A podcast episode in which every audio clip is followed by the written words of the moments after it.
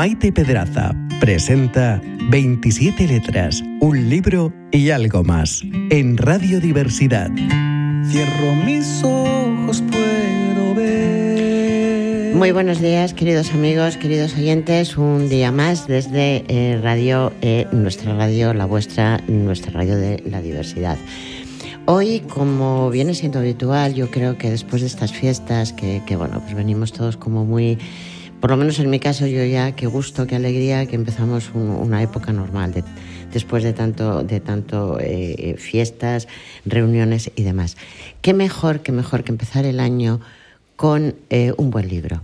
Para mí eso es fundamental. Bueno, de entrada, queridos amigos, felicitaros el nuevo año y os deseo toda, toda la alegría del mundo, pero sobre todo toda la salud. Con salud y alegría os puedo asegurar que podemos eh, seguir adelante. Y, y bueno, que no se nos olvide el respeto, la prudencia y toda esa serie de cosas. Y no hacer demasiado, eh, eh, no ser demasiado obedientes, eso de hace esto, lo otro, no, no, cuestionar un poco, ¿os parece? Queridos amigos, eh, insisto, qué mejor empezar el año con un buen libro. Vamos a hablar de un libro, bueno, que a mí me ha gustado mucho, es un libro muy importante, pero sobre todo es un libro muy rompedor. se titula En defensa del torio imaginaros, bueno, ahora nadie mejor para contárnoslo que, que nuestro autor. Pero os voy a presentar a la mesa. Como siempre, a mi derecha, no podía ser de otra forma, Eduardo Cordón. Buenos días. Buenos días. Buenos días a todos. Feliz año y te ha faltado una, una eh, palabra para definir lo que tenemos que tener este año. Te ha faltado paciencia. Sí, sí, sí. O sea, que Dios nos dé toda la paciencia, ¿no? Sí, sí, sí, sí. Sí, porque la verdad es que eh, la vamos a necesitar. Queridos amigos, Eduardo, eh, nuestro gran amigo, nuestro gran colaborador, eh, es escritor, por eso yo siempre, haciendo caso, ya sabes que siempre digo, haciendo caso a las enseñanzas de mi papá, decía, tú reúnete con gente que te pueda enseñar y te pueda estar a una, que te pueda llevar por unos caminos buenos. Y en este caso eres tú. Bueno, ya sabes que muchas veces, eh, bueno, siempre, eh, un libro hace de máquina del tiempo y te permite estar en muchos sitios o en muchas épocas a la vez. Y, el libro siempre es, eh, siempre es algo especial, siempre es algo que tienes que tener contigo para, para poderte desarrollar. Quizá, Eduardo, el tener un libro en la mano nos va a quitar mm, esa angustia, esa, a veces esa sensación de, soledad. Luego os voy a presentar, porque eh, cuando presente la mesa sí que quiero empezar hablando si un libro nos ayuda a, paliar esa soledad no deseada. Eduardo, tú has escrito montones de libros. Yo en este momento traigo uno que se llama Viscelandia, que me encanta, eh, sigo con él eh, como, como casi libro de, de consulta. Y, mejor que tú no nos puedes decir si realmente necesitamos un libro para no tener esa soledad. Vamos a presentar también a Beltrán García Hinojal y Argia. Beltrán, eh, es un. Bueno, eh, te acabas de estrenar con este libro. Correcto. Bueno, de entrada, bienvenido al programa, buenos días y, y espero que sea tu casa. Bien hallado. Eh, muchísimas gracias por tenerme aquí, Maite. Buenos días para ti, buenos días para ti, Eduardo. Y feliz año para todos los oyentes. Y sí, esperemos que sea mi casa. Empezamos con un libro muy fuerte, o sea, Beltrán, eh, queridos amigos, para que quien no lo conozcáis, Beltrán es, además es un, una persona, es, es, un chico joven, o sea, un chico joven con una formación académica increíble, has hecho doble grado, pero sobre todo, fíjate lo que te digo, Beltrán, a mí me ha impresionado, no tu currículum, que es impresionante para la edad que tienes, sinceramente. O sea, eres una persona que, bueno, has estudiado, eres muy estudiosa y sobre todo debes ser muy organizado, porque no se puede hacer tantas cosas si no tienes una organización. Pero lo que más me ha, llamado la atención, y eso lo hemos comentado Eduardo y yo, es cómo, eh, porque en el mundo que estamos ahora, un mundo con, bueno, Eduardo lo ha hecho muy bien cuando dice paciencia. Eh, tú has estado, porque vamos, que lo haya hecho yo, que lo he hecho, pero en mi época era diferente, pero tú has estado de voluntario en Ucrania. Correcto. Y sobre todo cuando la pandemia, ese miedo que hemos tenido todos tan, tan horrible, tú nos has ayudado, digo, nos has ayudado a la gente mayor, no en este caso a mí, pero casi, casi. Y has estado ahí, y, bueno, pues acompañando, llevando alimentos. ¿Qué te hace ser tan solidario? Quizá porque eres una buena persona, que lo eres, Bueno, yo creo que, gracias por definirme como solidario, por lo menos intenta. Eh, yo creo que he tenido una buena madre, que me ha educado bien, y soy una persona que ha sido muy afortunada, y creo que es mi deber pues tratar de contribuir un poco. Y sí, estuve en Ucrania, eh, al empezar la invasión, pues estuve en un convoy humanitario que fue para allá a llevar alimentos, medicamentos y traer de vuelta refugiados. Cuando la pandemia estuve en las unidades de respuesta de la Cruz Roja y que, bueno, básicamente asistimos a aquellas personas que dependían de la Cruz Roja para vivir, pero que por bien estar eh, contagiados, bien por ser grupos de riesgo, no podían venir a la Cruz Roja. Y fue mi manera de servir. Yo quería ayudar. Y al fin y al cabo, este libro es, la continua, es una manera de continuar con esas ganas que yo tengo de servir. Eh, considero que en la sociedad mundial y sobre todo en la sociedad española tenemos un problema muy serio en cuanto a la cuestión energética. Considero que falta, hay caras del debate que no estamos mirando y este es un libro que bueno, yo he escrito eh, para tratar de aportar una idea, tratar de aportar una solución. Eh, al fin y al cabo eso es lo que más me ha motivado a generar este libro. Quizá te sientes, eh, lo acabas de decir, ¿eh? yo eh, cuando he criado, cuando estaba, bueno, ahora ya mis hijos son mayores, pero cuando tú has mencionado a tu madre, efectivamente los padres estábamos siempre ahí, pues Sí. tratando de, de- de educar, dar valores, etcétera. Pero sobre todo, mm, hacer ver lo privilegiados que somos determinadas personas. Y ya el privilegio lo que mm, es, bueno, pues si tienes una buena casa, una buena educación. Y yo creo que cuando has recibido tanto, sí que tienes la obligación de dar Totalmente. un poco, qué mínimo. Tenemos también en la mesa a eh, Alejandro Silva. Buenos días, ¿cómo estás? Buenos días, Maite, ¿qué tal? Eh, buenos días a todos y feliz año también a nuestros oyentes. Encantado de estar con todos vosotros. Alejandro también, bueno, es una persona joven. Eh, yo tuve la suerte de conocerte a través de un gran amigo mío, de Odilo Domínguez, Así es. que desde aquí le mando un beso muy fuerte, muy Fuerte fuerte y una pronta recuperación. Y, y bueno, ya sabes que en el Ateneo decimos que lo que necesitamos es vosotros, o sea, la juventud, pero que vengáis, que, que ayudéis, que, que- que os involucréis. La, la savia nueva, como decía Odilo, y la, y la verdad es que La lo estamos, nueva. lo estamos intentando, lo estamos Eh, intentando. Dodilo me decía, oye, quédate con los alevines, quédate con los alevines de la... Y yo pienso que sí que es importante.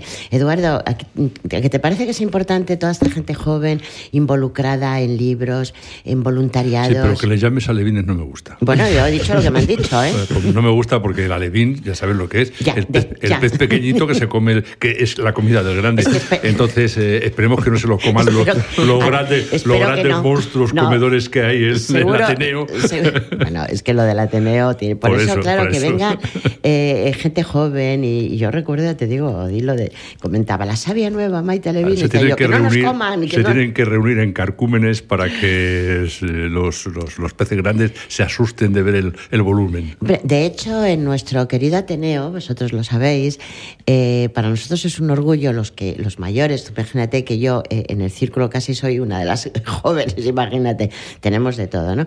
Pero cuando tenemos, eh, tenemos la obligación de transmitir quizá toda nuestra experiencia para ellos. Es que ellos nos van a dar esa savia, pero también eh, tenemos mujeres, y lo sabemos, ahora hablaremos un poco, porque en el libro de Miscelandia de, Eduardo hay un capítulo muy bueno, bueno, son todos, pero a mí me gusta mucho el de Rosaria de Castro.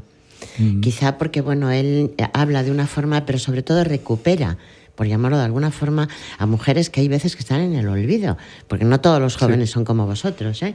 Sí, sí, sí. También sé que os dedicáis, sobre todo tú, Beltrán, te, dedica, te has dedicado también un poco a la política. Sí, correcto. Has sido Yo concejal, ¿eh? Fui concejal en Navas del Rey, eh, uno de los mayores orgullos que he tenido en mi vida. De nuevo, otra manera de tratar de contribuir.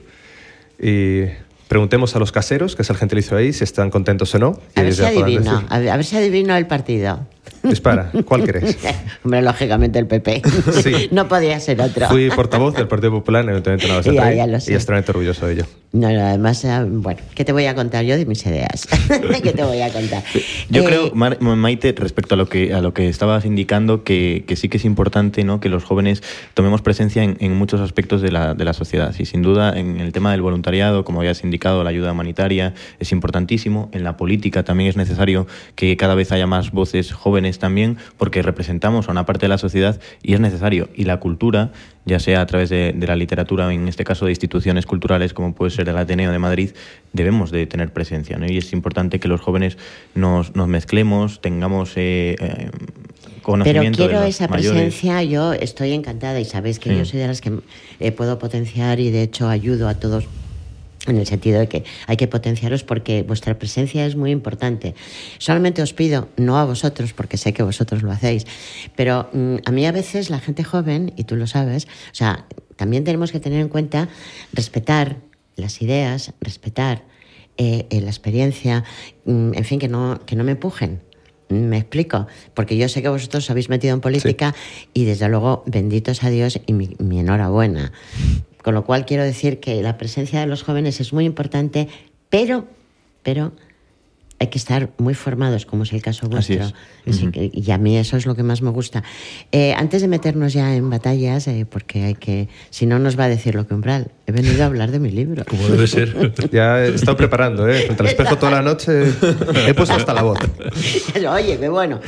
Eh, ¿Crees, tú que te has metido en, que estás involucrado, eh, eh, eh, Alejandro también, ¿habéis notado eh, que el libro, cuando habéis hecho estos voluntariados, cuando habéis ido a las casas, cuando habéis ayudado a gente vulnerable, ¿habéis notado eh, esa soledad no deseada que vosotros habéis hecho una pizca eh, de llevarles esa pequeña alegría? ¿Y el libro es importante? Mira, yo te voy a ser totalmente sincero. Cuando estuve en la SURS con la Cruz Roja, vimos todo tipo de casos, absolutamente todo tipo de casos. Y uno de los más recurrentes era gente, eh, nosotros íbamos cada dos semanas. Las vituallas que les llevamos duraban dos semanas y a las dos semanas había que volver. Mucha gente a mí me lo dijeron, gente mayor, que ellos tenían miedo porque estaban solos. Eh, su eh, esposo o esposa hubiese Sí, fallecido, sus hijos no tal. Bueno, a veces la soledad compartida. pero que tenían un miedo fundamental de que si en esas dos semanas les pasaba algo, que quien les íbamos a encontrar en mal estado, si no en el peor, íbamos a ser nosotros. Y eso fue a mí lo que me, bueno, lo que me despertó esta realidad de que en este país tenemos un problema muy serio, eh, sobre todo en el mundo occidental, con la soledad. Y definitivamente yo creo que los libros, al fin y al cabo, eh, es una ventana a otro mundo. Es algo que te permite viajar, que te permite conocer otras personas. Es ya no solo la lectura en sí, sino que puede generar eh, una forma de socializar. Y definitivamente los libros tienen que ser un elemento vital en la batalla contra la soledad, que es una batalla que tenemos que dar. Yo estoy totalmente de acuerdo, Eduardo. Yo ya he dicho antes lo que, lo que he dicho acerca de los libros. Los libros son como una ventana al pasado o al futuro y por supuesto al presente. Es un, es un, vehículo, un vehículo extraordinario que nos permite movernos a través de la historia y a través de, la, de, la posible, de, la posible, de las posibilidades que tengamos en el futuro, es decir, del, de toda la ciencia venidera, etcétera, y, y, efectivamente ayuda mucho, ayuda muchísimo a las personas. El problema está en que en este país no se favorece la lectura, no se ayuda a quien, a quien no sabe que la lectura puede tener estos beneficios y entonces estas personas pues no, no, no les llega la cultura. En un país en el que desde los años 70, en los que se hizo una ley, creo que fue en el año 70 y tantos, eh, que se hizo una ley de educación, la de Villar Palasí, que fue una, una eh, ley de educación mejorable, pero que eh, duró durante, muchísimos, durante muchísimo tiempo. Y luego, pues, eh, eh, los políticos se han dedicado a, a cargársela. Yo ha hablado Beltrán del Partido Popular y yo recuerdo que el Partido Popular presentó una, una ley de, de, educación. Yo no entré a ver cómo era esa ley, pero sí que mejoraba, o decían que mejoraba en algunos aspectos la ley anterior, pero no la pusieron en práctica. ¿Por qué? Pues por dejadez, por eh, necedad de alguien, porque había a lo mejor otros, otras obligaciones y eh, llegaron los socialistas y lo primero que hicieron fue cargarse la ley antes de que entrase es que en. Ya sabes que el socialismo... No, por... bueno, pero yo no estoy hablando bueno, ni, de, o sea, ni, no. ni de contra los socialistas ni contra no, los si populares. no estoy, diciendo, estoy diciendo que una por. Una, por unas causas u otras, pues una ley de, de, educación no se pone ni siquiera en marcha para saber si es buena o es mala. Eh, Ahora las últimas, las últimas modificaciones a la ley de educación están en que en el bachillerato no se estudia filosofía. ¿Perdón? que no se estudia filosofía. ¿Y que van Pero a si la filosofía, si la filosofía es la madre de todo el conocimiento, de todas las ciencias, de todo. Si no existe la filosofía, que es la forma de, de- de pensar ¿Y que van a estudiar el las capitalismo? personas. quizá? Es que el capitalismo también depende de la, De la filosofía. Es que todo depende de la filosofía. Entonces, si quitan la filosofía, están quitando la, la mejor manera de que se desarrolle una persona, que es pensar. Os voy, a hacer pensar. una, os voy a hacer una pregunta y además, eh, pero eh, aquí a todos. ¿eh? Eh, vamos a ver, acabas de escribir un libro mm, fantástico, maravilloso, ya te digo yo, no he terminado de leerlo, evidentemente, donde te has metido en un buen charco, querido. O sea, hablas de que el torio, o sea, estás hablando de unas nuevas energías, donde el torio puede sustituir al uranio, ahora nos lo vas a explicar, evidentemente. Ahora, yo antes de, de meternos ya a- así, eh, vosotros que estáis, sois escritores, yo me imagino que, que, Alejandro tú también empezarás, o estás ya, ya has empezado a hacer por lo menos artículos. Nos va a- también a visitar eh, José Antonio Wipegui, que ya tú también lo conoces, Eduardo, que también es escritor. La pregunta que os hago es, este, eh, cuando escribís un libro, hay veces que, por ejemplo, este libro Beltrán está hecho para una, no sé si minoría, mayoría, no lo sé, pero para tienes que estar formado para leer un libro de estos. Correcto. Bien. Entonces, os pregunto, porque por ejemplo, Eduardo, tú has escrito mm, varios en el cual hablas, por ejemplo, tienes El Pícaro de Aragón, que eso ya es una auténtica maravilla, tenéis que leerlo, chicos. Eh, has escrito Miselandia con una serie de, de- de relatos cortos. Lo que quiero decir es, también tenéis un poquito la obligación, digo, digo, de eh, para estas personas solas que, que son vulnerables, que a lo mejor no tienen esa preparación, que les hablas del uranio y Dios mío, no te- también escribiréis algo para todas las eh, todos los colectivos o no, os vais a dedicar a uno nada más. Si Yo- me estás preguntando, perdona, a ver, No. si me estás preguntando a mí, A yo, te todos, diré, a los tres. yo- yo te diré que yo eh, en un ejercicio de autoaprendizaje me he metido en varias cosas. Me he metido en los relatos cortos, me he metido en, en la picaresca, que me encanta. La picaresca es lo mejor, bueno, es increíble. No, me digo que De me hecho- encanta la picaresca, no estoy hablando de mi libro en este caso. de hecho, que yo no soy un nuestra, nuestra presidenta, eh, Isabel Díaz Ayuso, en una, en una reunión, una fiesta, una presentación, eh, le regalaste el libro de los, de los gentilicios. Gentilicios madrileños. Y, y sí. bueno, ya encantada porque iba a Aranjuez a hacer un, un acto, no sé qué, y no sabía cómo se Sí, en llamaba. las pasadas elecciones fue a Aranjuez, entre otros sitios, a hacer su, su campaña y no sabía cómo se llamaban los de Aranjuez. Lo mismo que ha dicho hace un momento eh, Beltrán, los de Nava del Rey, caseros. Pues, eh, por cierto, ¿eres cunero o, o eres de allí? No, no, no, soy, soy santanderino. Eh, y- Carambolas de la vida. Sí. es larga historia. Sí, bueno, puesto allí, vamos. Eh, eh, yo es que conozco mucho la zona y conozco mucho, he estado muchos, eh, muchos veranos en, en un sitio que se llama Navahondilla, que está abajo. Bien, ¿Dónde bueno, no has estado, querido? eh, hay muchos sitios, pero España me encanta. Con razón. Quiero, eh, estaba, estaba Bueno, hablando, estaba hablando Eh, de... Vas a hacerlos, eh, venga. los- Estaba hablando de, de- de Isabel Díaz Ayuso, nuestra presidenta, que efectivamente pues, en, el Club Argo pues, eh, fue allí a hacer eh, una, una charla y eh, la regalé el libro y la gustó mucho porque dijo que iba a tenerlo como libro de cabecera. Es que Isabel, porque siendo presidenta de la Comunidad de Madrid, el no saber cómo son los nombres de los naturales de cada uno de los sitios, pues era muy fuerte. Entonces, efectivamente, había estado en Aranjuez y tuvo que preguntar allí cómo se llamaban los de Aranjuez y me dijeron un nombre muy raro, me dice a mí. Y digo, ya, te Qué dijeron, te dijeron arancetanos. Y dice, sí, sí, me parece que era arancetanos. Digo, bueno, pues son arancetanos o son también ribereños. Sin embargo, como anécdotas puedo decir, y yo te digo que uno de lo- un frutero que yo conozco tal, creo que después les llevaban montones de cestas de fruta, porque claro, yo como Isabel, ¿eh? a mí me gusta la fruta. Es muy sana. Beltrán, eh, cuéntame, ¿vas a, ¿te vas a comprometer ¿m? eh, para escribir ese también otro tipo de libros donde pueda llegar quizá un poco a estos colectivos vulnerables? Pues mi respuesta es, bueno, antes de nada, al escribir este libro, eh, pese a que se tratan, y tú lo has visto, temas, unos un tanto complejos, lo que yo trato de hacer en todo momento es aportar las bases, en el sentido de que, por muy complejo que sea una cuestión, si se dan correctamente eh, las, los cimientos, cualquier persona eh, puede acceder a ellos. Y es lo que intento hacer en el libro. Al fin y al cabo, creo que las grandes cuestiones no, son, son- no es solo algo privilegio de los políticos, sino que tiene que ser la sociedad. Y yo intento... O sea, tú intentas Que- hacer ver que el torio ¿Puede sustituir al uranio porque es más barato porque, o por qué? Pues básicamente no solo hablo del torio, hablo de lo que yo llamo la triada imbatible, que es un nuevo sistema de reactor que se llama los reactores eh, de sal fundida, que emplean torio en vez de uranio, y otra cosa que se llama los reactores modulares pequeños para versatilidad. ¿Por qué defiendo estas medidas? En primer lugar, em, porque eh, los reactores de sal fundida son infinitamente más seguros. Por, bueno, hay cinco motivos, luego si queréis podemos profundizar el que sea, pero... Está China desarrollando uno muy importante, por cierto. Este, en efecto es China y eh, la India también está en ese tema.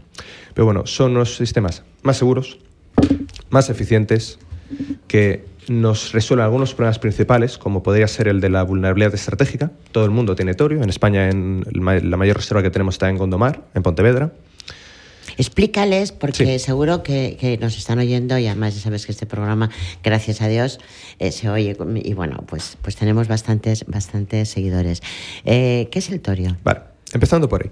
El torio es básicamente el primo del uranio. Es un elemento químico em, que está eh, dos sitios a la derecha en la tabla periódica.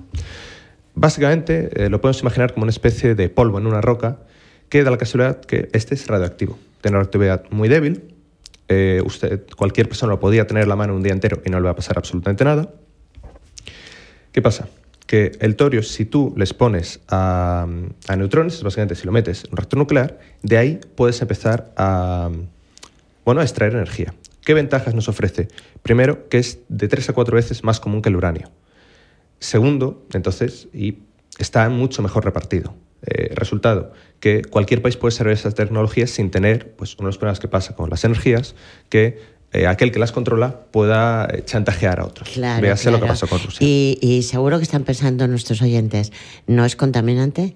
No es contaminante. El, bueno, la energía nuclear en sí es muy limpia. Lo que pasa con el torio en sí es, em, al extraerlo, se extraen minas de cielo abierto. Entonces, como cualquier proceso industrial, bueno, o como cualquier proceso minero, hay esa operación. Pero en el momento en que tú empiezas a emplearlo como fuente de energía, eh, en sí eh, no libera ningún gas de efecto invernadero. Cuestión aparte es el tema de los residuos. Pero motivo por que yo abogo el uso del torio en reactores de sal líquida es porque eh, solucionan el gran problema, uno de los grandes problemas de la energía nuclear, que son los residuos, este lo reduce. ¿Por qué? porque básicamente eh, los residuos se producen según va operando el, reactor. Básicamente los átomos del uranio se dividen y esto genera lo que nosotros conocemos como residuos. Si tú mantienes los residuos y les sigues exponiendo a neutrones, básicamente les sigues bombardeando para que sean produciendo energía, estos mismos residuos se van a su vez dividiendo en elementos más pequeños que son más simples de, bueno, que tienen vidas útiles eh, más cortas y representan un menor problema. ¿Qué pasa? Que con el modelo actual del uranio, eh, tú solo puedes extraer eh, de tres. El, uranio, básicamente, en un reactor convencional, eh, tenemos que imaginarlo como si fuese una pila del mando de la televisión, por ejemplo. Tú lo pones y lo sacas, pones y sacas, pones y sacas. Mientras con reactores de sal líquida es más parejo a la gasolina de un coche. Siempre va a ser el mismo sistema y tú vas poniendo más combustible según lo necesitas. Por seguridad, el uranio se extrae, los barras de uranio se extraen a cabo de unos pocos años cuando solo han consumido del 3 al 5% de su energía. Resultado, que has generado muchísimos residuos que van a ser, que vas a tener que lidiar de ellos durante miles de años, pero no las has tenido suficiente tiempo expuesto a los neutrones como para que se conviertan en otros elementos menos problemáticos. Como en el, en el torio, tú simplemente disuelves el, torio en una sal, que es una mezcla de, de fluoruro de litilio y berilio, y constantemente se está circulando por el sistema, esos mismos residuos se mantienen en el sistema, siguen siendo bombardeados por neutrones, consiguiendo que se conviertan a su vez en residuos eh, con menos peligrosos y con unas vidas más cortas. Entonces, ofrece esta ventaja. Pero, o sea, perdona, voy a hacer un, inciso porque yo recuerdo algo de cuando estudié geología. Y, recuerdo que, sí, que efectivamente que el torio tiene más, eh, más presencia en la Tierra que el, que el uranio, eh, que también es un elemento cuya vida, eh, cuya vida es mayor que la del uranio y que y que no, no, se produce con él, no se produce la fisión nuclear. No. Se produce eh, a través del, procedimiento de hacerle, de hacerle eh, funcionar mediante uranio. Es decir, tú tienes que poner uranio para que esto, que tiene además creo recordar que tiene una, una capacidad eh, de aguante del calor tremendo, pues que esto pueda porque se utiliza en, procesos importantes como pueden ser electrodos, eh, eh, puede ser incluso para cámaras de, fotográficas, o por lo menos antes se utilizaba en las lentes. Eh, quiero decir que se necesita algo que le haga reaccionar, y esto es el uranio. Pero, pero mm, per se no tiene la misma la misma complejidad eh, de cara a la, a la, sanidad que tiene el uranio. Tú te pones delante de una piedra de uranio y quedas contaminado, pero vamos, rápidamente, mientras que te quedas delante de una piedra mm, eh, con, con, rodio y no te pasa. Te puede pasar si estás con ella permanentemente, como te pasa también eh, con una de las piedras en las que se puede encontrar el rodio, creo recordar, que era el, era el lo diré, el granito. Entonces, eh, pues esto te produce, te produce, el granito también te produce eh, efectos eh, negativos en la salud. Si vives en una casa de granito, terminas teniendo problemas. Pero este es mucho más, mucho más saludable en ese sentido. Y además, en su descomposición, creo recordar, creo recordar que terminaba convirtiéndose, una parte de él terminaba convirtiéndose en plomo, con lo cual es inerte. Podría ser, sí. Pero, eh, o sea, yo, pero, o sea, esto está muy bien. Yo no me imagino, mm, tú que eres un, bueno, eres un hombre formado, que te gusta y tal, pero ¿cómo, cómo, mm, a ver, tú tienes la faceta, independientemente de tu profesión, etcétera, tus estudios, eh, eres solidario y tal. ¿Cómo se te ocurre escribir eh, un libro de estos? Quizá, la pregunta es, quizá lo haces porque también es una forma de ayudar ayudar a la Tierra, ayudar al planeta, ayudar a...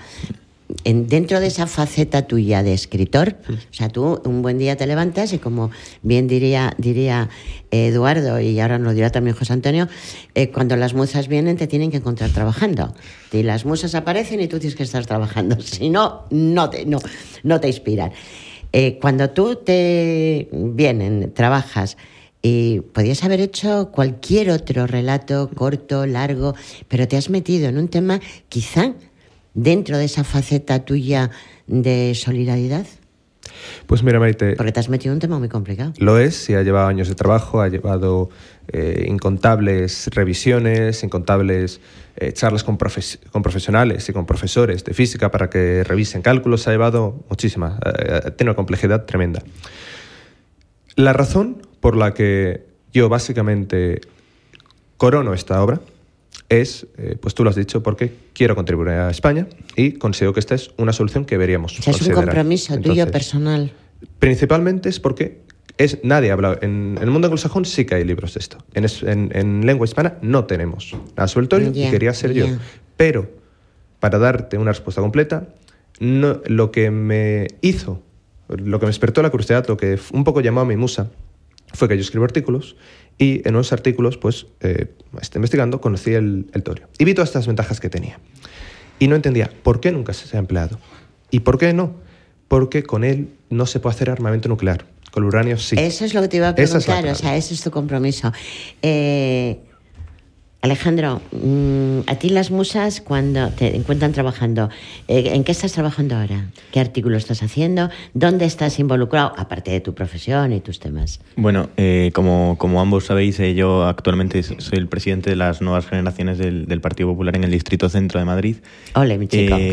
Ole, mi chico. Y bueno, ahí estamos realizando muchas actividades y es verdad que tratamos de, involucrar a, a los jóvenes en la, en la política para para sumar un equipo y defender unas ideas que son las ideas liberales, que son las ideas, en este caso, de la presidenta Isabel Díaz Ayuso, y en eso me encuentro ahora mismo. Que nos gusta la fruta. Sí, evidentemente nos gusta la fruta. Me ha encantado. Y, y, bueno, eh, tenemos trabajo por delante, porque como sabemos, tenemos actualmente un gobierno eh, socialista e incluso comunista en, el gobierno de España que trata la palabra incluso ¿eh? que trata de atacar a las instituciones y, bueno tenemos que hacer una labor de oposición y también una labor de gobierno en el Ayuntamiento de Madrid en la Comunidad de Madrid. Eh, estoy de, vocal en, el Ayuntamiento de Madrid en la Junta Municipal de Centro y ahí tratamos de eso de defender estas estas ideas que nos que nos pues ahora vamos a seguir hablando de eso porque es muy interesante. Vamos a entramos en entra en, en, cómo se dice entran ante entra en el aire o todas esas cosas que dice Tony. Tony, queridos amigos, es nuestro, eh, nuestro técnico, mi técnico preferido. No tengo otro. Va a entrar en antena, en el aire, eh, José Antonio Guipegui, escritor. José Antonio. Hola. Buenos, días. Buenos días, corazón. Bienvenido al programa. ¿Me escucháis, ¿me bien? ¿Me escuchas bien así? Te, escucho perfectamente. Eh, sé que estás muy, lejos, esto es como decimos, las teorías estas de también, mm, ay, tan lejos y tan cerca. Pero bueno, feliz año, corazón. Feliz año, feliz año para ti y para todos quienes escuchen este programa. Eh, mira, tengo en la mesa, eh, hoy estamos, mm, bueno, eh, de lujo. Ya sabes, está Eduardo, que tú lo conoces, está otro escritor, Beltrán, que bueno, las juventudes, es que nos viene la, la, la, savia nueva. Y tengo también a, a Alejandro Silva, Mm, todos muy comprometidos con la cultura, con tal. Eh, ¿Cómo llevas tu nuevo...? Bueno, eh, decirles, eh, queridos amigos, que el último libro que presentaste aquí, que cuando estés aquí en Madrid tienes que venir, porque quedó mucho por hablar de tu libro, Tiempos de Sangre, o sea, se está vendiendo fenomenal, José Antonio. Sí, sí, se está vendiendo muy mal. Y hoy he tenido una, una, llamada de, un entrañable amigo pues, que ocupa esta responsabilidad y me decía que era la mejor novela que había leído en los últimos años. es que, eh, imagínate, eh, tenemos a, Beltrán que, que, nos ha escrito un libro donde en defensa del torio, o sea, tú imagínate, además es, es joven, muy implicado también, no solamente con eh, con el tema eh, del torio. O sea, mm, una persona comprometida sobre todo con eh, todas las necesidades. O sea, él ha escrito esto para ayudar a la, tierra, a la sociedad. Y tú imagínate, tú escribiendo esto, tú te metes con, con la muerte de José Antonio, es que os metís en unos charcos corazones.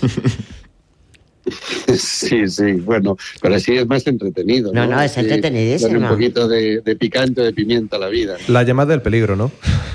Es Beltrán el que te está hablando. Buenos días, José Antonio. Eh, Hola, buenos días, Beltrán. ¿Sabes que está escribiendo? Bueno, cuéntanos un poquito, porque ahora tienes en el horno, no sé si en el horno, en el microondas o dónde lo tienes, pero estás escribiendo uno que además también te estás metiendo en otro tinglao, que es, eh, bueno, estás hablando de la libertad, cosa que yo, por, por encima de todo, eh, hay que ser libres, ¿no? La libertad por todo lo que estamos luchando.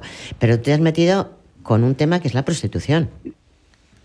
Sí, sí, es la novela que estoy escribiendo en estos momentos. El título, estoy casi seguro que finalmente terminará siendo ese título, que es la, se titula La lectora, y es la historia de una joven que viaja a Madrid eh, a principio, muy principio de la década de los 70, en el año 71-72, en origen para eh, ser lectora de eh, ser lectora de un señor que ha perdido la vista, ¿no? Ella es muy niña cuando viene a Madrid y bueno, pues terminará siendo lo que hoy se denomina como una escort de lujo, ¿no?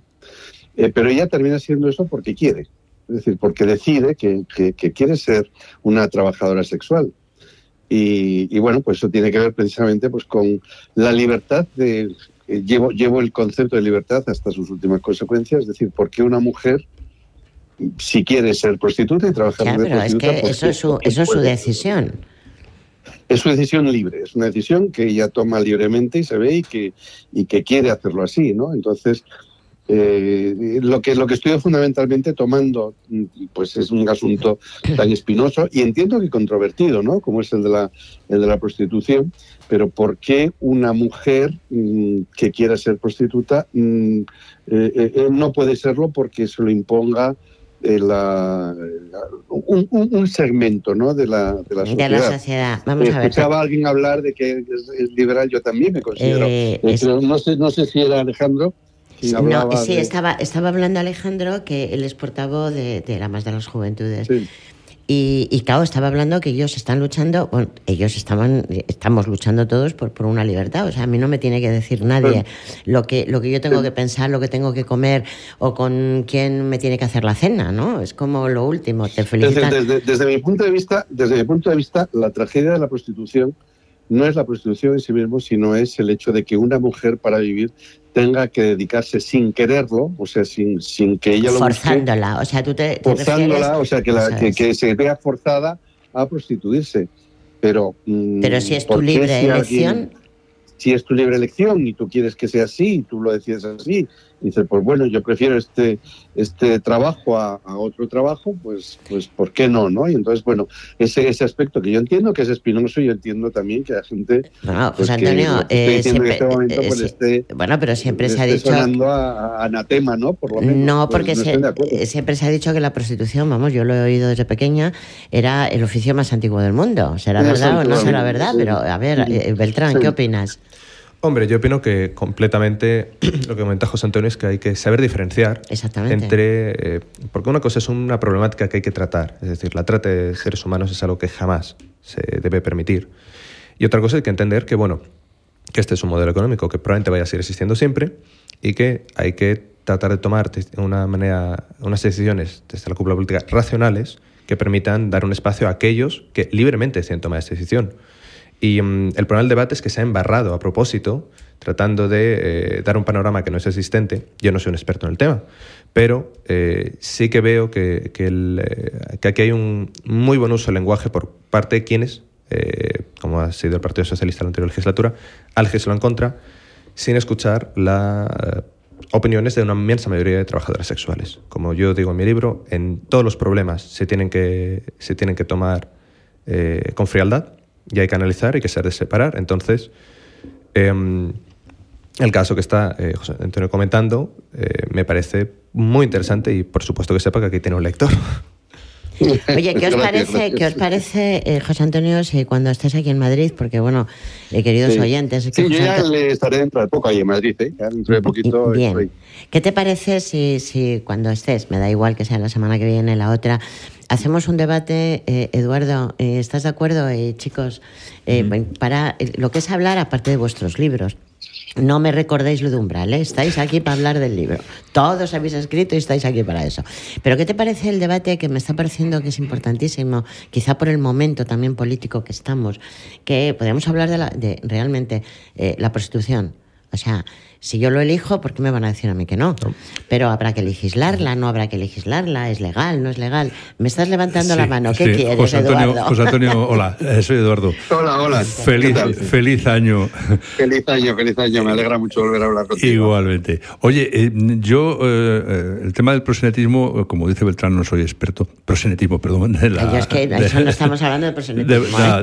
de- de- sí, no, no. No, es que lo que quería decir, lo que quería introducir era que precisamente el problema de, de la prostitución no es la prostitución en sí. Eh, prostituirse se, produ- se prostituye mucha gente y en muchos campos de la vida. Eh, Estoy de acuerdo, estoy de acuerdo. Entonces, lo- el, el problema es el proseneta. El problema es al que hay que. Efectivamente. Claro, ahí es donde hay que ir a, a- a legislar y hay que, hay que tratar de echarlos, porque son personas que se aprovechan de debilidades o que se aprovechan de situaciones. Las mafias. Las mafias. Las mafias, Esto es lo que hay es que. todo. Esto es lo que hay que, que tratar de eliminar vía legal, por supuesto, pero tratar de, de- de eliminarlo, porque en sí la prostitución a mí me parece un oficio como puede ser el de carpintero. Tú decides, eh, en vez de utilizar tus manos para trabajar, decides utilizar tu cuerpo de otra manera. Y ya. Eh, os tengo que os tengo que cortar para deciros una cosa, porque claro, no me vais a dejar con tantos aquí. no me- Pero la prostitución no solamente estamos hablando de la mujer que quiere prostituirse, también es el hombre que qui- decida prostituirse. Claro, naturalmente. Vale, no quería dejar yo esto, claro. Pues claro está. ¡Hala! De todas formas, yo en mi novela, eh, obviamente la Constitución es, digamos, el, el marco o el lienzo en el, que, en el que se va a desarrollar el argumento. Pero a mí lo que me interesa, lo que me interesa de fondo es el tema de la libertad, ¿no? Es lo que Es que eso es lo fundamental, lo que- José Antonio. lo que lo que me interesa, ¿no? Pues estudiar, estudiar o, o, o, bueno, una aproximación a, a este tema. Entonces, pues me voy a un me voy a un extremo, ¿no? Como en todas mis novelas, que siempre me voy a los, a los Bueno, pero es que quiero- eso es como Beltrán, eh, el primer libro que escribe y no, no, no ha escrito como, pues no sé, eh, para los años, o sea, es joven, ¿entiendes? Y, y podía haber escrito, pues no sé, una novela de amor, una... No, no, o sea, pone en defensa del torio, o sea, es que os metéis en unos temas, gracias a Dios. ¿eh? Y supongo, José Antonio, que habrás tenido que, que documentarte, ¿no? Habrás tenido que hablar con muchas Sí. personas que se dedican a- al mundo de la, de la prostitución para poder eh, No. lograr sacar esta Sí, novela. ¿no? A ver, no he, no he hablado eh, todavía con, con ninguna prostituta y no sé si lo haré. Es algo que llevo mucho tiempo pensando eh, sobre ello. Lo que sí he escuchado es un, podcast que eh, el, protagonista de ese podcast eh, entrevista a prostitutas. Entonces sí he escuchado muchísimas entrevistas a prostitutas.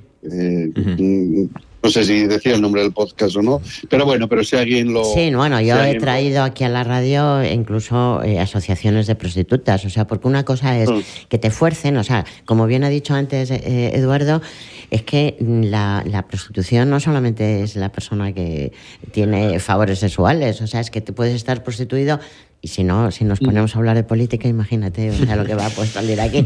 Oye, dejarme un segundo, chicos. Eh, queridos amigos, tengo que hacer un pequeño, un pequeño, eh, bueno, dos minutines de publicidad. Bueno, publicidad, más que nada agradecimiento. Deciros, queridos amigos, que, seguimos haciendo nuestra radio de la diversidad dentro de las instalaciones del Hospital de Día Lazma. El Hospital de Día Lazma es un hospital eh, pues para, pacientes, para enfermos de salud mental, sobre todo crónicos y agudos. Un hospital en el cual, pues bueno, los, directores, eh, nivel ancho, psiquiatras, psicólogos, terapeutas, realmente están completamente volcados en, poder ayudar en, este tema de salud mental. Dar las gracias también a Corazón y Manos, a, a, Clece, Corazón y Manos, yo mm, quizá siempre hablo más de ello, pero porque es una entidad en la cual dan siempre, siempre ayuda a todos los más eh, necesitados, los colectivos más vulnerables. Personas que han sido desahuciadas, personas que no tienen trabajo, personas que por un maltrato, un mal paso en la vida, ellos siempre están ahí ayudándonos. Gracias, eh, Corazón y Manos, gracias, Clece. Mi mm, agradecimiento, bueno, increíble, no podía ser de otra forma, con las residencias Asispa. Siempre que tenemos alguna necesidad, ellos nos ayudan. Y las residencias Asispa es un, holding de residencias en las cuales os puedo asegurar que eh, los usuarios, porque en este caso no son pacientes, son usuarios, eh, son personas que, que, necesitan unos cuidados y por esta sociedad, que no, no, bueno, pues ese colectivo vulnerable no tiene que les atienda y, se marchan allí, que bueno, pues yo creo que no sé si todos terminaremos ahí, pero por lo menos eh, que sepáis que, que son increíblemente humanas. Y ya para terminar, deciros que nosotros hace muchos años eh, eh, hemos hecho un proyecto de la prevención del suicidio. Y yo siempre digo, y yo ahora que tengo aquí a estos jóvenes y sobre todo porque estáis muy implicados también en política, que sepáis que no se nos olvide que 11 personas todos los días se suicidan, que el suicidio está bajando cada vez más y antes eran personas mayores, personas que tenían algún... No, ahora ya incluso son adolescentes, son niños. Y cuando en un país 11 personas diarias se están suicidando, eh, hay que tomarlo en cuenta. Si hay dinero para asociaciones, para temas, que no me meto, yo ahí mi más sincero, bueno, respeto, no podía ser de otra forma, pero que se emplee un poquito más de, bueno, no sé si dinero, energías o organización para poder ayudar a la prevención del suicidio.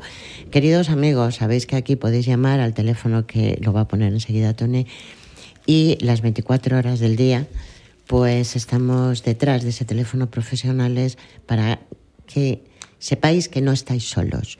Antes de tomar una decisión que no hay vuelta atrás, eh, llamarnos primero a nosotros.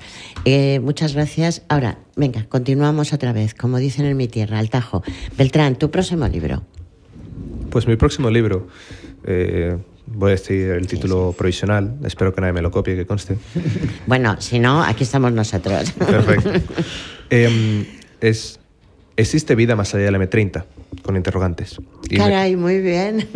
Y me gustaría estudiar la cuestión de, eh, Bueno, yo soy una persona que le encanta estudiar todo tipo de temas, pero sobre todo me gustaría ver eh, esta España a las múltiples velocidades. Es decir, esta concentración en términos de capital, en términos de, población, en términos de desarrollo, que estamos viendo en los grandes polos eh, urbanos esta problemática que estamos teniendo con la España vaciada, esta problemática que estamos teniendo un poco con nuestra demografía, eh, con eh, la solución que se está viendo a través de la inmigración. Es decir, me gustaría estudiar si de verdad eh, hay algo al otro del M30, si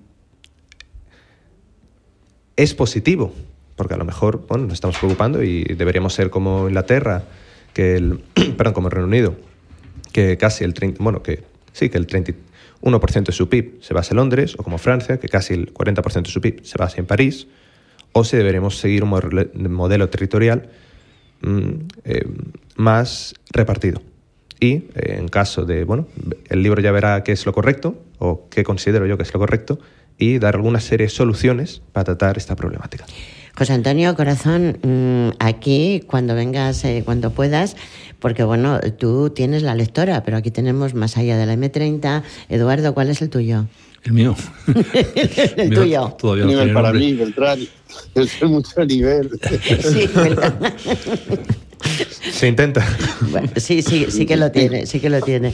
Eh, Alejandro, tienes que empezar a, escribir. Tengo que, tengo que empezar a escribir, sí, sí. Después de estar... Sin duda, sin duda. Eh, tal y como estoy rodeado ahora mismo, eh, me veo la necesidad de empezar a escribir. Sí, sí, sí. José Antonio, tú que tienes una, una un currículum extraordinario, sin embargo, estás dentro de los de mi edad, aunque yo sea un poco más mayor que tú.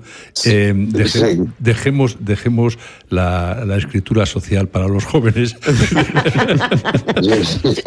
Yo desde luego en Hectorio no me meto, vamos, ya te lo digo. Yo tampoco, ¿eh? Yo, a, mí me, gusta mucho, siempre me ha gustado mucho todo, todos estos temas de, pues de, energía y sobre todo y sobre todo eh, lo que estudié, ¿no? La geología. Pero, pero, pero no soy capaz de escribir un libro sobre eso. no soy capaz. Bueno, vamos a ver, es que eh, todos podemos tener esa capacidad, pero bueno, vamos a ver. Para eso tenemos a Beltrán. Por cierto, ¿sabes que hay un pueblo en Zamora que se llama Torio? Sí. Eh, bueno, nada, era un inciso. no, lo hay, lo hay. Eh, el secreto, bueno, decir el secreto, es cuestión de dormir poco. Si uno está dispuesto a dormir poco, saca No, lo que pero es que eso te pasa, o sea, eso nos ha pasado a todos cuando hemos tenido los años tuyos. Yo no recuerdo haber dormido más en mi vida de cinco horas. Yo normalmente me acostaba a las dos de la mañana, una y media, dos, y a las siete y cuarto tenía que levantarme. ¿Qué ocurre? Que ahora ya no me pidéis eso, ¿eh? o sea, ya no, ¿eh? yo ya he pasado una edad en la cual no. Eh, José Antonio, estábamos comentando antes, y yo creo que tú también estarás de acuerdo, que eh, los libros, sobre todo los libros, ya sea Altorio, ya sea Miselandia, como lo tengo aquí, eh, los artículos que hace, que hace eh, Alejandro. Mm, oye, mis artículos, por Dios, decirme a mí algo, no me sí, nunca nada. Gracias, chicos, gracias. bueno, estarás de acuerdo, José Antonio, que esto, en el momento actual, no nos olvidemos que hay muchísima soledad mucha soledad no deseada mm. y a veces una soledad en compañía, que es la peor. Eh, estarás de acuerdo que los libros nos van a ayudar, como decía antes, lo mismo Beltrán que Eduardo, a abrirnos esa ventana al mundo. Tú estás de acuerdo en eso, claro, y por eso lo estás haciendo. Sí, sí, desde luego. Eh, bueno, yo eh, enseño literatura en la, en la universidad y normalmente con mis alumnos... Tú eres hasta visitante de Harlem, o sea, tú, tú, vas a todos los sitios. Cuéntame. Y, y, el primer día eh, con mis alumnos lo que debatimos es eh, dos, dos, preguntas, ¿no? La primera es, que es una pregunta trampa, la primera. Le digo, oye, eh, esto es una clase de literatura, decirme qué es la literatura, ¿no? O sea, entonces, responder a esa pregunta, ¿qué es la literatura? Es una pregunta trampa porque no tiene respuesta, pero en el fondo todos sabemos lo que es la literatura, ¿no? Eh, y, la segunda, y la segunda pregunta eh, tiene que ver con para qué leemos o para qué se lee, ¿no? Y un poco, bueno, pues tratando de explicarles que para lo que leemos nosotros en la universidad... pero tú imagínate qué pregunta has hecho, ¿para qué se lee? No me lo había preguntado. Venga, sigue, sigue. Sí, son, son las dos preguntas. La primera clase siempre la dedico a eso, a intentar que den respuesta al hecho de qué es literatura. Es muy llamativo porque en la universidad, por lo general, ninguno de ellos se ha preguntado nunca lo que es la literatura, ¿no? Y, y después, ¿para qué leemos, no?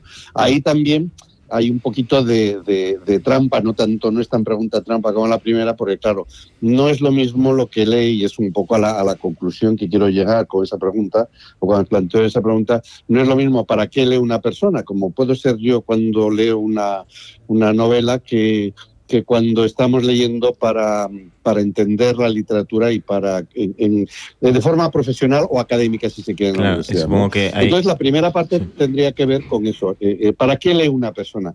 Y precisamente una de las, de las de los que digo siempre que es eh, fundamental es para evadirse, o sea, el, el, evadirse o el conocer otros mundos, ¿no? El conocer otras realidades es muy importante para las personas y después para ayudarle a entender el mundo. Es decir, la, la literatura eh, no es solo entretenimiento, que lo es, y de hecho si no es entretenimiento es un, disculpadme la, expresión, pero es un coñazo cuando no es entretenimiento. Eh, pero aparte de que sea entretenimiento, la, literatura nos enseña a, vivir, ¿no? O sea, podemos aprender a vivir a través de la literatura porque eh, lo que estamos viendo de esos personajes que encontramos, bueno, estoy hablando concretamente de, novela, pero también podríamos hablar de teatro o de poesía, ¿no? Supongo que, tenemos, que tenemos que diferenciar, ¿no? respecto, por ejemplo, cuando, cuando leemos un ensayo a cuando leemos una novela, ¿no? Muchas veces el ensayo es por propio interés intelectual, para formarte, para conocer, eh, y después una, una novela es para, para viajar en el tiempo, para liberar unas, unas emociones, ¿no? La tristeza, el, el amor y, demás, liberar esas emociones, y creo que también te, te, te, hace viajar en, en, y conocer otras realidades, ¿no? Totalmente. Mm, eh, José Antonio, nos queda muy poquito tiempo porque Tony ya me está mirando, o sea, me clava los ojos. Cuando Tony me clava los ojos, yo me cuadro. Vamos a hablar tres minutos, porque bueno, llevo ya tres programas queriendo. No, no me digas que no me con niego, el dedo. Me niego. Yo en tres minutos no hablo de Rosalía. ¿Cómo es? O sea, es que no, no puedo con él. Mi poetisa, no mi poetisa preferida, tres, minutos. No, se merece eh, mucho es más. Es que, eh, Hombre, Eduardo. Un minuto. Vamos a ver. un minuto. Vamos a ver, yo, sabéis que siempre estoy tratando de rescatar a mujeres que verdaderamente merece la pena. O sea, quiero solamente una opinión, si tampoco... Mm, eh, la más excelsa poetisa española. Ya está dicho. Según mi opinión, claro, por supuesto, habrá quien piense otras cosas, pero yo, para mí, es una, es una persona que, que con su poesía me hace vibrar. Y eso es muy importante. Pues te voy a hacer una pregunta. Quizá, bueno, Rosalía nos hace, por lo menos a mí me hizo vibrar y me hace vibrar cada vez que yo leo algo de Rosalía de Castro. La pregunta que os haría, y sobre todo a ellos que son más, más jóvenes, eh, quizá esa sensibilidad, pregunto, ¿eh? esa sensibilidad en, a la hora de escribir también estaba marcada por su pasado, o sea, una mujer que, bueno, pues, pues prácticamente no estuvo en la inclusa de puro milagro. Entonces eh, tuvo varios casi, no intentos de suicidio, pero miraba al mar y decía... No, eso fue, eso fue en su, en su, última, en su última época cuando, estaba, cuando estaba enferma, ¿no? Y, miraba, miraba por la ventana y, ella, y ella creía ver el mar. A mí, a mí sobre todo lo que, lo que me une mucho a, Rosalía de Castro, yo soy gallego, y la verdad el, sentimiento que tiene de, de, Galicia, ¿no? De, su tierra, ¿no? Y, ella que también vivió en Madrid durante, durante varios años. Y en Simancas, Creo que, y también en, en, la calle Valle creo recordar aquí. En la calle Ballesta número 13, que hoy es 15. eso es, eso es, eso es. Pues eh, al final ese, ¿no? La, conexión que ella tenía con, con, su territorio que lo, que lo demostraba en su en Y se casó en la iglesia de San Ildefonso, que está un poco más arriba de la calle Ballesta. hice yo mi confirmación. Eh, chicos, yo os invito al próximo programa cuando queráis, cuando queráis, volvemos a hablar, hablamos de la musa. Eh, sí, tenemos. Hablamos de las musas y todo lo que tú quieras, pero de Rosalía hasta que no me dejes. Pequeña, yo tengo una pequeña, no soy, no soy un gran lector de, de Rosalía, pero sí tengo una, una anécdota eh, muy. Date prisa que me dicen que no voy a cortar. Yo visité la casa de Rosalía de Castro con dos premios Nobel, con Derek Walcott y con Holso Claro, tú no vas a ir así con, eh, eh, nada, nada. y tengo una fotografía allí con los dos. José Antonio, tengo que tengo que colgar. Bueno, tengo que colgar. Un abrazo para todos. José Antonio, gran, un abrazo, gran, gran envidia que me das. Nos das envidia a todos. vamos, Besos a todos, Eduardo, Beltrán, Alejandro, Tony, gracias. Un beso muy fuerte de Maite Pedraza alrededor.